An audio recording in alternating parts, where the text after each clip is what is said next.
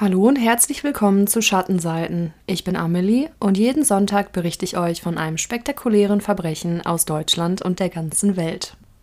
Heute geht es noch einmal um das tödliche Tinder-Date zwischen Gable Tosti und Warina Wright. Wer von euch also die letzte Folge noch nicht gehört hat, sollte das dann jetzt als erstes nachholen, bevor er oder sie sich diese Folge anhört. Noch einmal ganz kurz zusammengefasst, was in der letzten Folge passiert ist. Gable und Warina treffen sich in Surfers Paradise in Australien zu einem Date. Die beiden haben sich über Tinder kennengelernt und wollen einfach einen schönen Abend miteinander verbringen.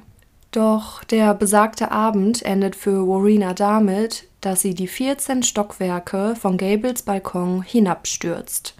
Letzte Woche sind wir dort stehen geblieben, als Gable seinen Vater anruft, um ihn zu bitten, ihn abzuholen.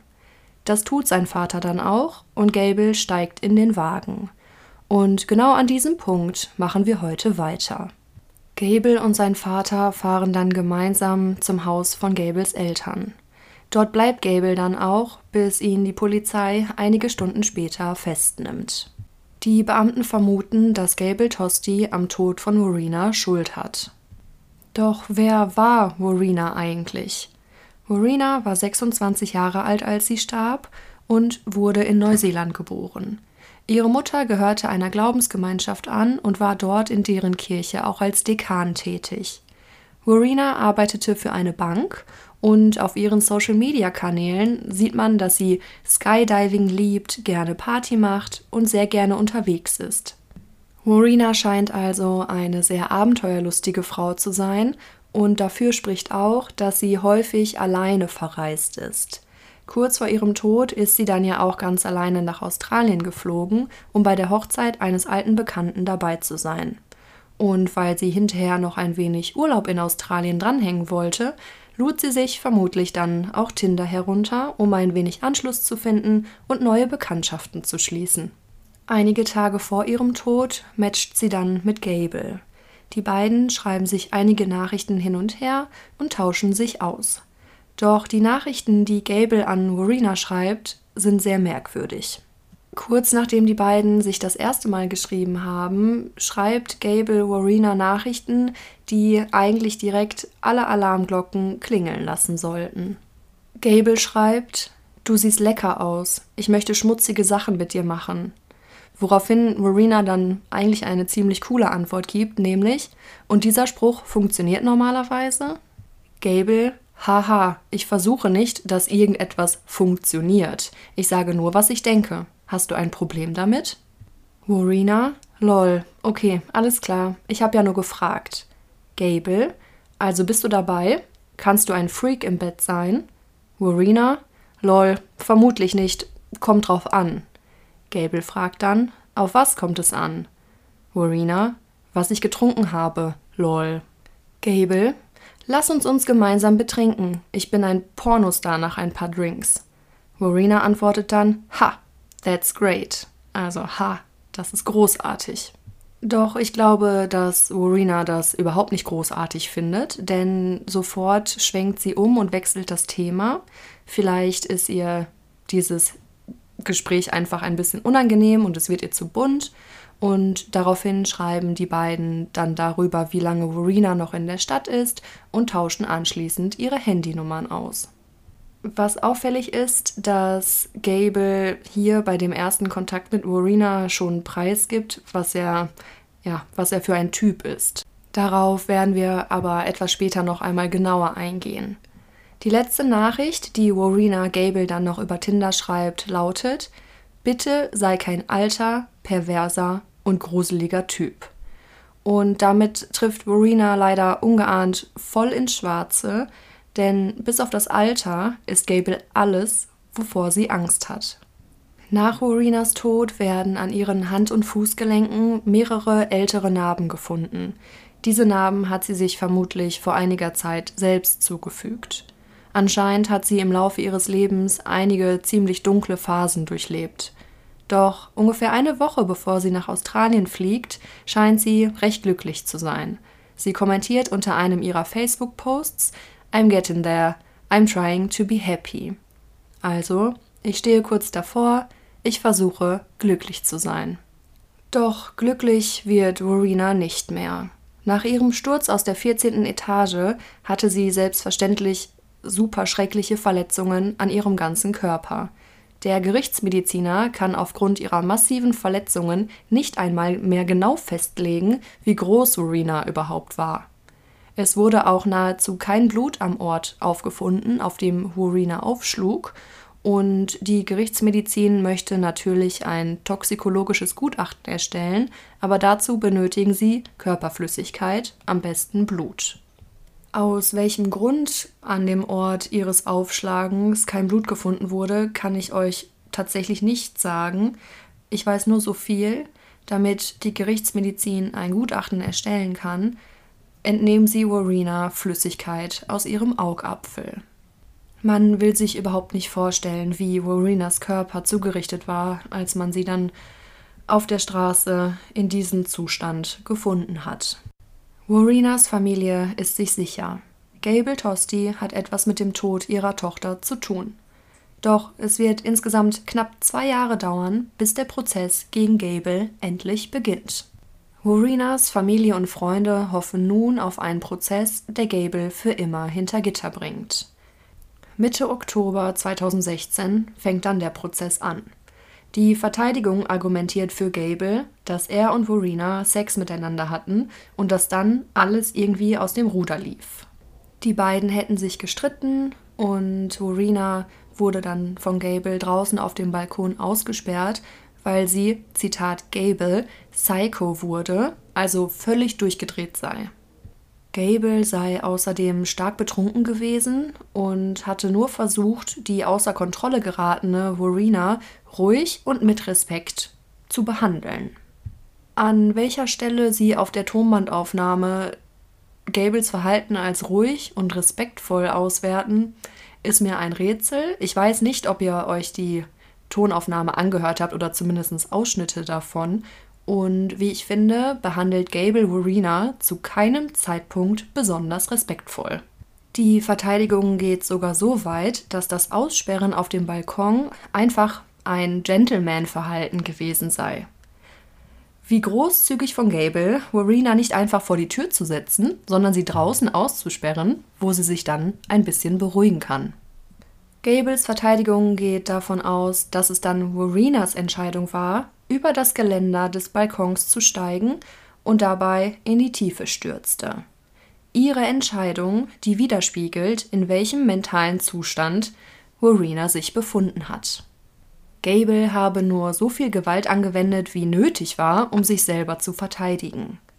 Nach Gables Aussage hat Warina ihn ja geschlagen und auch bedroht.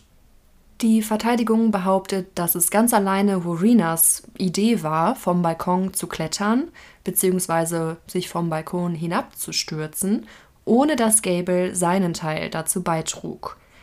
Denn laut Aussage der Verteidigung und auch nach Gables Aussage war Warina einfach betrunken und Zitat verrückt. Sie plädieren darauf, dass niemand verurteilt werden kann, wenn er oder sie einfach nur wütend wird und eventuell das Opfer zwar geschlagen hat, aber ansonsten nichts mit dessen Tod zu tun hat. Es war von vornherein klar, dass die Verteidigung diese Schiene fahren wird, doch normalerweise gibt es dann ja jetzt die Anklage, die das Ganze widerlegen soll, doch aus irgendeinem Grund tut die Anklage das nicht. Das Gericht geht nämlich zu diesem Zeitpunkt davon aus, dass Gable Warina draußen auf dem Balkon aussperrte und Warina dann so verunsichert und verängstigt war, dass sie selbstständig über das Geländer geklettert ist, um zu fliehen und bei diesem Versuch abrutschte und dann in die Tiefe fiel. Ich finde es sehr merkwürdig, dass niemand, weder die Anklage noch sonst irgendjemand, ins Spiel bringt, dass es vielleicht auch Mord gewesen sein könnte oder zumindest Totschlag. Aber dazu kommen wir gleich.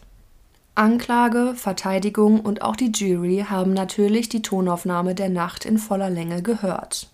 Und somit haben sie auch gehört, wie Gable immer und immer wieder den Balkon anspricht. Er sagt ja zu Warina, dass sie froh sein kann, dass er sie nicht vom Balkon wirft. Auf Warinas Bitte, sie einfach nach Hause gehen zu lassen, sagt Gable kurz vor ihrem Tod, ich hätte dich ja gehen lassen, aber du warst ein böses Mädchen. Das sind ja zumindest schon mal Hinweise darauf, dass der Tod von Marina vielleicht nicht einfach nur ein Unfall war, aber die Anklage geht aus irgendeinem Grund voll mit der Geschichte der Verteidigung mit und zu diesem Zeitpunkt steht für alle Beteiligten also fest, dass Gable Warina nicht über das Geländer manövrierte, sondern er sie nur in Anführungszeichen aussperrte und Warina dann in den Tod fiel. Warum sie mit der Geschichte mitgehen, keine Ahnung. Es wird auf jeden Fall nicht einmal in Erwägung gezogen, dass Gable Warina eventuell vom Balkon geworfen hat oder sie zumindest von außen ans Geländer gehangen hat oder ähnliches. Nichts. Was jedoch auffällig ist, ist, wenn Gable Warina wirklich draußen nur ausgesperrt hat, warum hört man dann zu keinem Zeitpunkt auf der Tonbandaufnahme, wie Warina gegen die Tür klopft oder ruft oder irgendetwas durch die Scheibe schreit, damit Gable sie wieder in die Wohnung lässt? Das könnte ja theoretisch bedeuten, dass Warina überhaupt nicht mehr die Möglichkeit hatte, zur Tür zu gelangen. Vielleicht, weil sie zu diesem Zeitpunkt bereits von außen am Geländer hing? Doch dieser Punkt wird während des Prozesses überhaupt nicht zur Sprache kommen. Die Jury hört sich natürlich alles aufmerksam an und wird dann später die schwerwiegende Entscheidung treffen müssen. Das Ergebnis der toxikologischen Untersuchung zeigt, dass Warina wirklich sehr betrunken war. Doch Gables Blut hingegen wurde nicht sofort getestet, sondern erst 14 Stunden nach Warinas Tod. Das liegt daran, weil er ja zunächst zu seinen Eltern verschwunden ist. Also kann man noch nicht einmal genau sagen, wie betrunken Gable in dieser Nacht war. Also bisher geht niemand davon aus, dass man Gable wegen Mordes verurteilen wird. Vielleicht auch, weil die Anklage weiß, dass es dafür nicht genug Beweise gibt und sie wenigstens versuchen möchten, Gable wegen Totschlag dran zu kriegen. Es gibt auch tatsächlich ein paar Zeugenaussagen aus dieser Nacht, denn mehrere Bewohner des Apartmentkomplexes, in dem Gable wohnte, sagen aus, dass sie Warinas Schreie gehört haben und sich diese Schreie wirklich panisch angehört haben. Eine Frau, die direkt unter Gable wohnte, gab dann zu Protokoll, dass sie Schreie gehört hat und direkt auf ihren Balkon gestürzt sei, um zu sehen, was da vor sich geht. Dort auf dem Balkon sieht sie dann Warinas Beine, die vom oberen Balkon hinabhängen. Die Nachbarin sagt aus, dass Warinas Körper mit dem Rücken zum Balkon hing und ihre Füße also weg vom Gebäude gerichtet waren.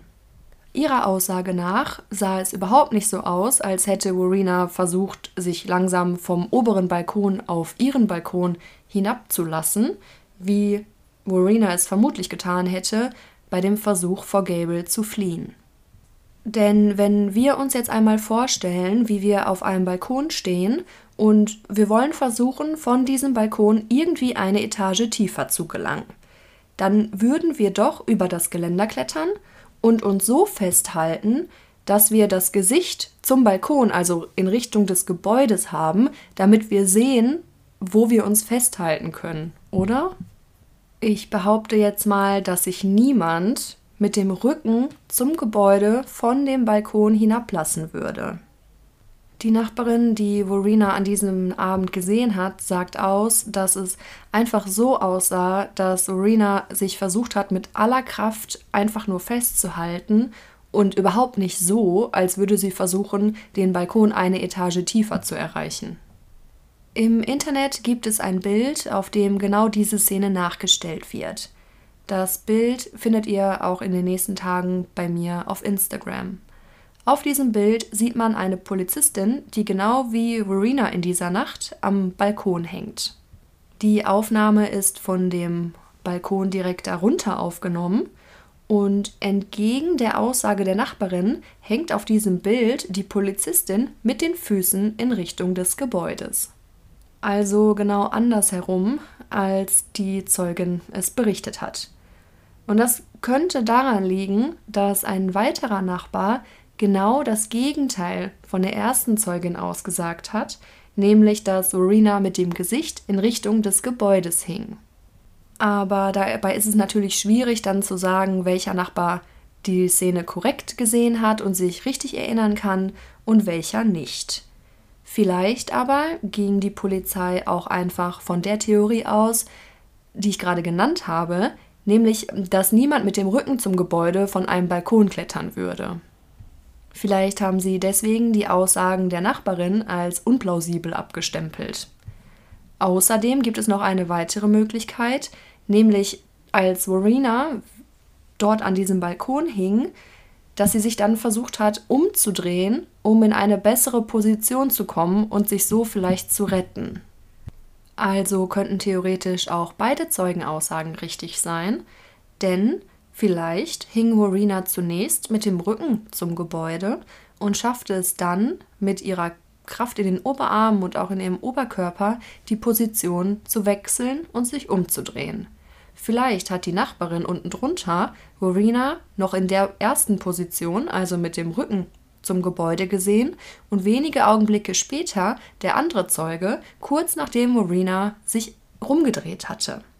Also hätten die Beamten auch diese Variante in Betracht ziehen müssen, doch das ist nicht der Fall. Es wird also überhaupt nicht überprüft, ob Rowena zunächst mit dem Rücken zum Gebäude hing, obwohl das ja auch wirklich glaubwürdig von der Zeugin berichtet wurde. Wir wissen ja auch, dass Verena gerne Skydiven war und auch sehr sportlich war, also könnte man schon davon ausgehen, dass sie auch die Kraft dazu hatte. Doch weil diese Theorie nie vor Gericht zur Sprache kommt, wird sie dann auch nicht für die Urteilsfindung relevant sein. Der Jury wird gesagt, dass sie, um den Angeklagten zu verurteilen, glauben müssen, dass Angst und Verwirrung Marina dazu gebracht haben, vom Balkon zu klettern und um dann in ihren Tod zu stürzen. Außerdem wird ihnen gesagt, dass sie zunächst davon ausgehen sollen, dass Gable nicht in Selbstverteidigung gehandelt habe, damit man ihn eventuell vielleicht doch des Totschlages für schuldig sprechen kann. Doch dann zeigt das Gericht der Jury die Audioaufnahmen und diese machen es der Jury natürlich alles andere als leicht, denn dort ist ja eindeutig zu hören, wie Rowena die, diese Dekosteine nach Gable wirft und dabei schreit und ihn bedroht. Wie soll die Jury da nicht von Selbstverteidigung ausgehen? Außerdem werden der Jury auch noch Bilder gezeigt, auf denen Gables Verletzungen zu sehen sind. Unter anderem sind das einige Kratzer und kleinere Schürfwunden.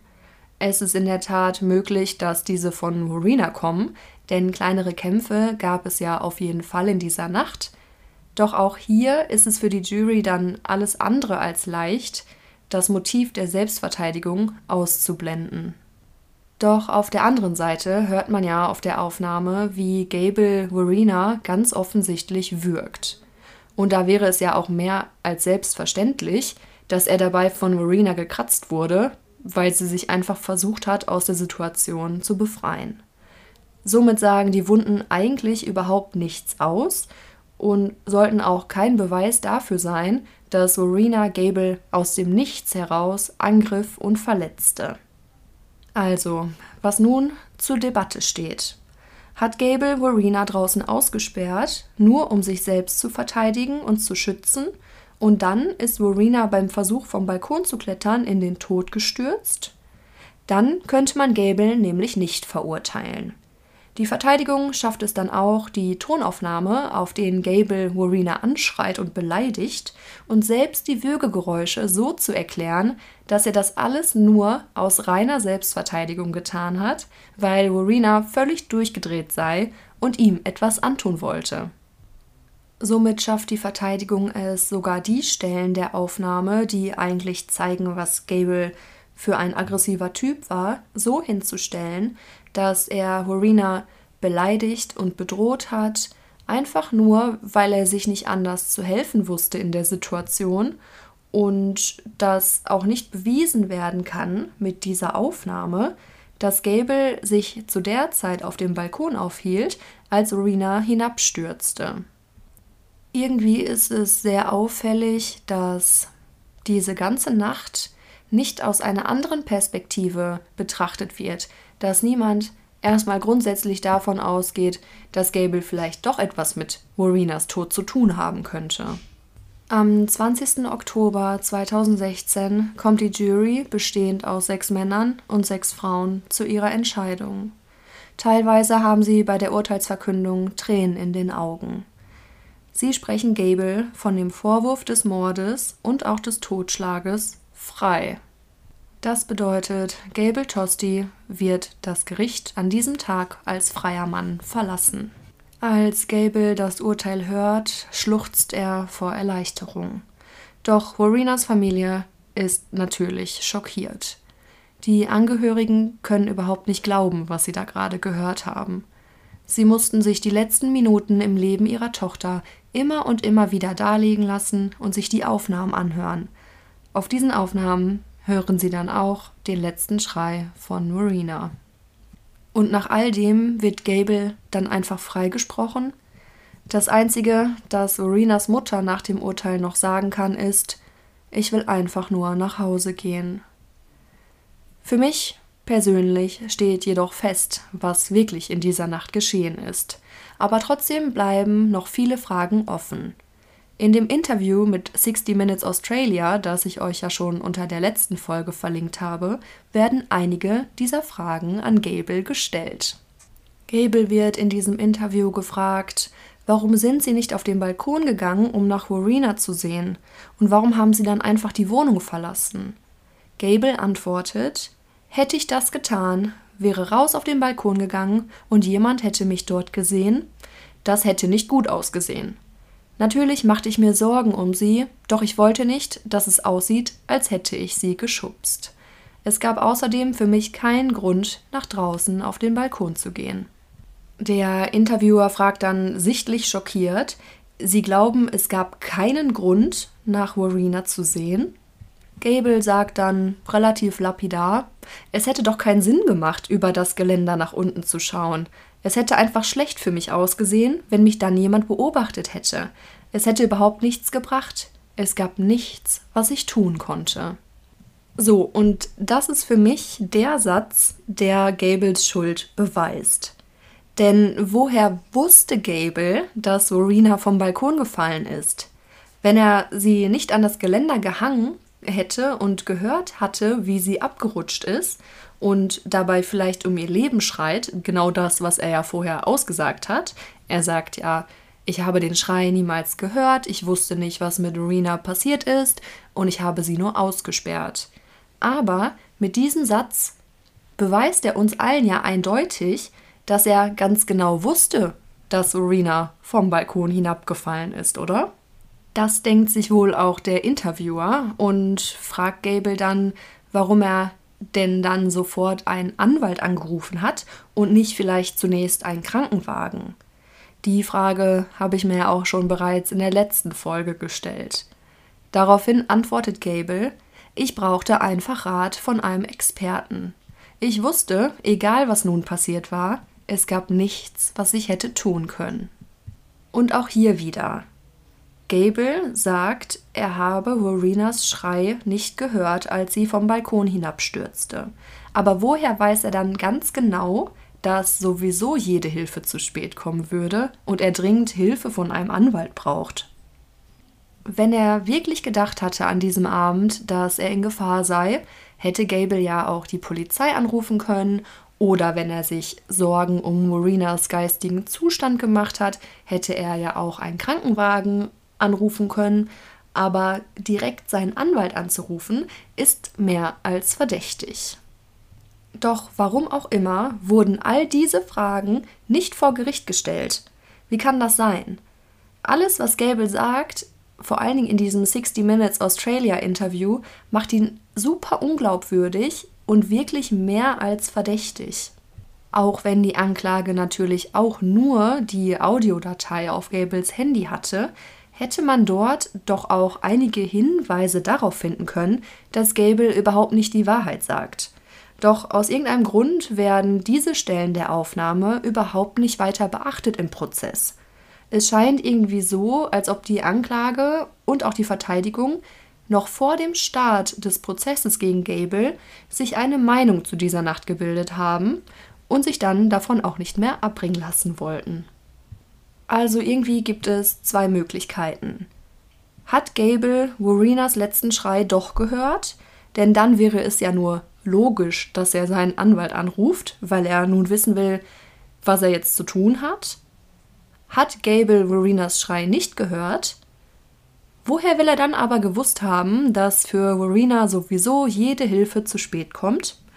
Warum ist er nicht auf den Balkon gegangen und hat nachgeguckt, sondern wählte direkt als allererstes 35 Sekunden nach Warinas Tod die Nummer seines Anwaltes? Im Interview mit 60 Minutes Australia wird Gable dann auch gefragt, warum er, nachdem er dann das Gebäude verlassen hat, zuerst zu Domino's gegangen ist, um sich ein Stück Pizza zu kaufen. Gable sagt darauf, dass er einfach nur verwirrt umherlief, er stand unter Schock und hatte ja auch noch einiges an Alkohol intus und er musste einfach etwas essen, um wieder klarzukommen. Gable sagt in diesem Interview, Zitat, Niemand ist auf eine solche Situation vorbereitet. Es gibt kein richtiges oder falsches Verhalten in so einer Situation. Gibt es irgendwie meiner Meinung nach schon, denn Pizza essen halte ich in dieser Situation für mehr als unangebracht. Aber Gables Verhalten ist sowieso eine Sache für sich. Alle Informationen, die ich euch jetzt gebe, wurden nicht vor Gericht in Betracht gezogen oder zumindest einmal erwähnt. Doch ich finde, sie sind auch wirklich wichtig, um Gables Psyche zu verstehen. Gable Tosti wurde in eine wohlhabende Familie hineingeboren. Sein Vater hatte eine Firma für Bodenbelege, für die Gable dann auch mitarbeitete. Er legte also Böden in diversen Häusern und Wohnungen in der Umgebung und Gable bekam 70 Dollar pro Stunde Gehalt. Und das ist auf jeden Fall nicht schlecht. Und mit diesem wirklich hohen Stundenlohn konnte Gable dann einen tollen Lifestyle führen, obwohl er nur drei, vier Stunden am Tag arbeitete. Gable ging vier bis fünfmal mindestens pro Woche aus, um zu trinken und zu feiern und um Frauen kennenzulernen. Meistens war er deswegen auch alleine unterwegs, doch nach und nach bekam er in immer mehr Clubs und Bars Hausverbot, weil er, Zitat, sich sexuell sehr merkwürdig und unangebracht gegenüber Frauen verhalten hat. Angeblich, so berichtet Tosti, habe er knapp 200 Frauen in seinem Leben schon abgeschleppt, viele von ihnen hätte er über Tinder kennengelernt. Eine Frau, Sammy Soden, sie war gerade 18, als sie Gelbe kennenlernte, sagt später bei der Polizei, dass Gables Nachrichten über Tinder direkt von Anfang an wirklich immer nur sexuellen Inhalt hatten und als sie sich dann in einem Club getroffen haben, war Gable bereits sehr betrunken und Sammy fand ihn auch super creepy, wie sie sagt. Und Gable gibt gerne mit seinen Frauen Geschichten an, vor allem im Internet. Gable war auf einem Bodybuilder-Forum unterwegs unter dem Namen GT. Und ja, auf diesem Forum wird ganz deutlich, dass Gable zwar ein Aufreißer ist, gleichzeitig jedoch einen fürchterlichen Hass auf Frauen hegt. Denn in dem Forum postet Gable zum Beispiel, dass er bereits Sex mit über 100 Frauen hatte und er postet immer und immer wieder solche Kommentare in diesem Forum und dabei steigt dann die Zahl seiner angeblichen Sexpartnerinnen immer und immer weiter an, bis hin zu etwa 180 Frauen, mit denen er Sex gehabt haben will. Selbst wenn es so wäre, frage ich mich, warum er das der Öffentlichkeit mitteilen muss. Das macht man ja auch nicht ohne Grund. Im Interview mit 60 Minutes Australia wird Gable auch auf diese hohe Zahl an Frauen angesprochen, mit denen er angeblich etwas gehabt haben will. Und ja, Gables Reaktion ist ekelhaft, anders kann ich das nicht beschreiben. Sein Grinsen, während er sagt, das denke ich, ist keine ungewöhnliche Anzahl für einen Mann meines Alters, lässt mir wirklich die Nackenhaare hochstehen. Gable berichtet in diesem Bodybuilder-Forum auch über seine Erfolgsquote. Im Durchschnitt, so sagt Gable, schafft er es etwa alle fünf Tage, eine Frau zu sich nach Hause zu bringen. Ist jetzt die Frage, ob er darüber eine Statistik führt oder eine Art Tagebuch, das wissen wir nicht. Manche Leute, die in dieser ganzen Nummer auf Gables Seite stehen, sagen, dass er ja nicht nur seine Erfolge gepostet hat im Internet, sondern auch seine Misserfolge.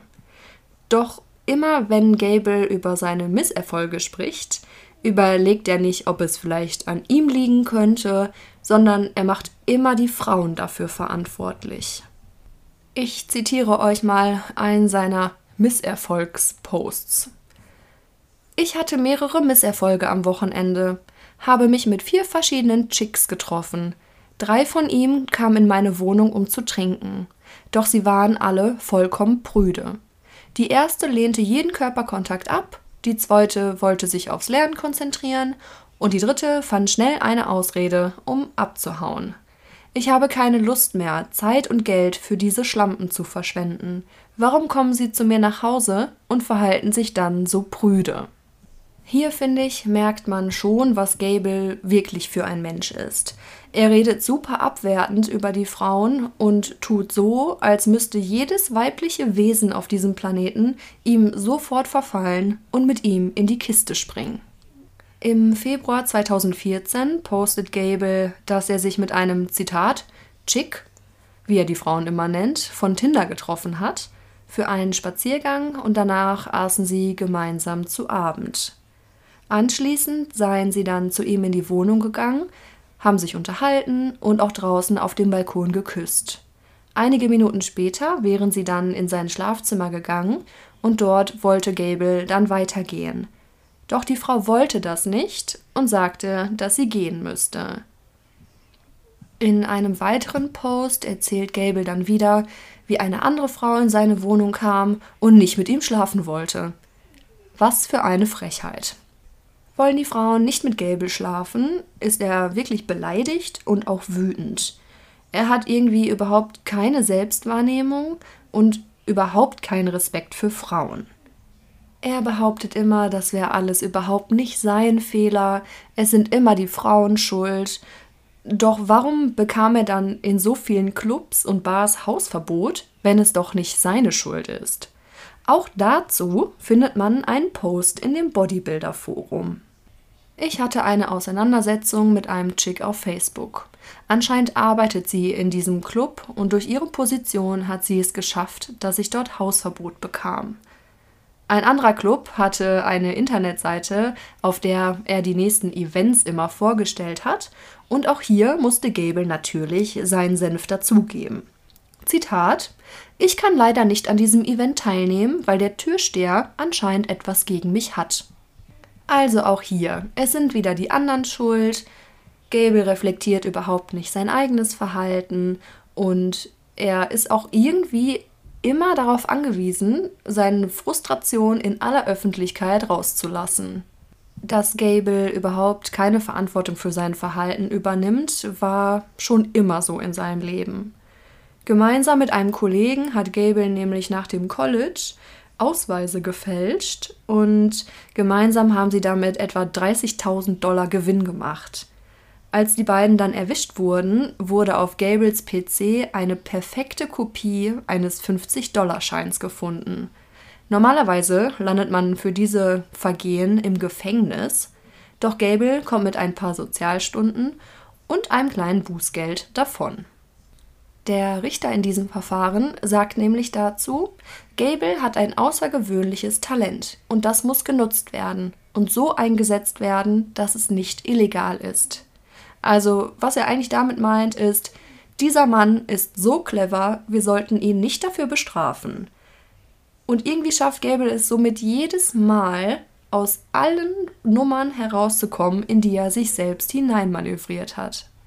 Zudem kommt natürlich auch noch dazu, dass Gables Familie ihm immer die allerbesten Anwälte organisiert, weil sie ja die finanziellen Mittel dafür haben. Zudem wird Gable auch von einem Arzt bescheinigt, dass er eine starke Zwangsstörung hat und Angstzustände und emotional eingeschränkt ist. Dieser Arzt sagt auch einmal vor Gericht aus, dass Gable Anzeichen für eine leichte Autismuserkrankung aufzeigt. Doch das ist natürlich unter keinen Umständen eine Entschuldigung, auch wenn diese Diagnose des Arztes vielleicht sogar der Wahrheit entspricht. Angeblich ist Gable zeitweise auch zu einem Psychologen gegangen, um sich dort behandeln zu lassen, weil er eine soziale Angststörung habe.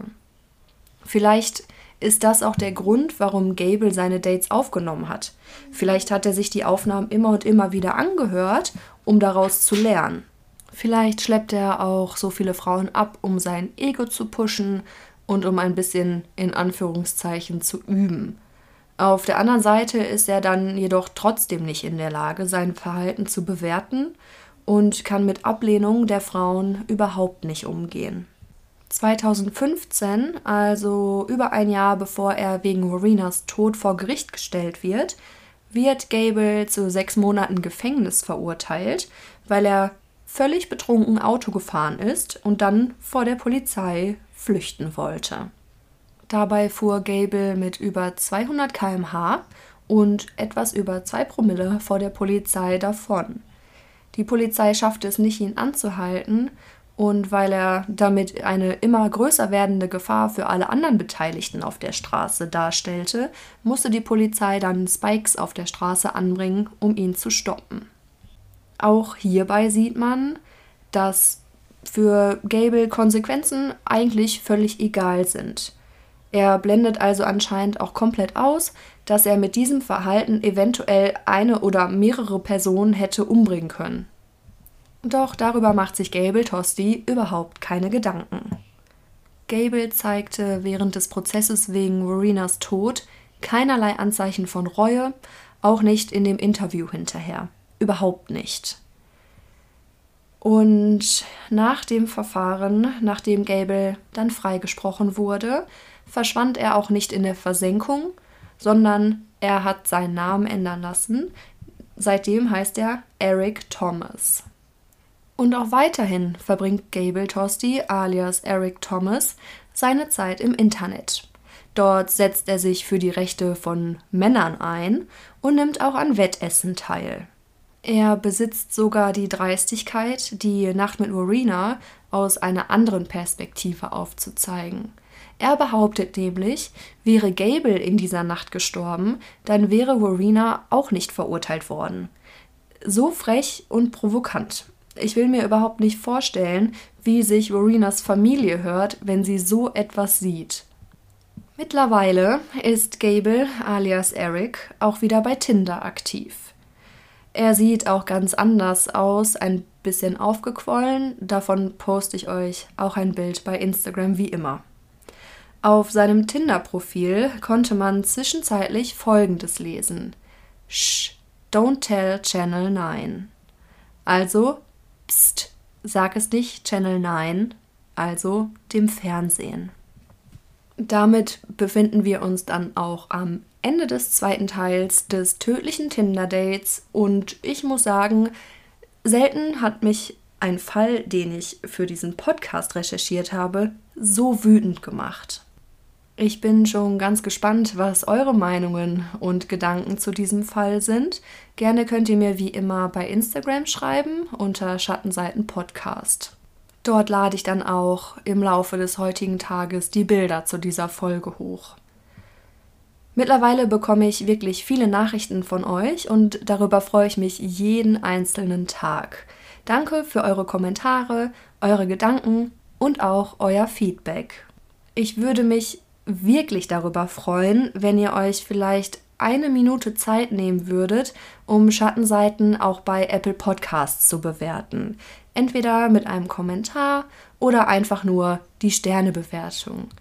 Denn wie ihr sicherlich wisst, kommentieren meistens die Menschen, die irgendetwas nicht gut finden. Da ich ja mittlerweile aber weiß, dass jede Woche von euch so viele Leute meine neue Folge anhören, gehe ich mal davon aus, dass es auch ein paar unter euch gibt, die mir gerne zuhören und die das gut finden, wie ich das mache. Und darum würdet ihr mir einen riesen Gefallen tun, wenn ihr kurz zu Apple Podcasts geht und Schattenseiten dort möglichst gut natürlich bewertet. Auf den anderen Plattformen geht das ja noch nicht und darum sind alle Leute, die einen Podcast betreiben, auf die Bewertungen bei Apple angewiesen. Danke schon einmal an euch und auch danke dafür, dass ihr jede Woche so fleißig einschaltet. Jetzt wünsche ich euch aber erst einmal einen schönen Sonntag und eine entspannte Woche und wir hören uns dann nächsten Sonntag wieder und bis dahin passt gut auf euch auf.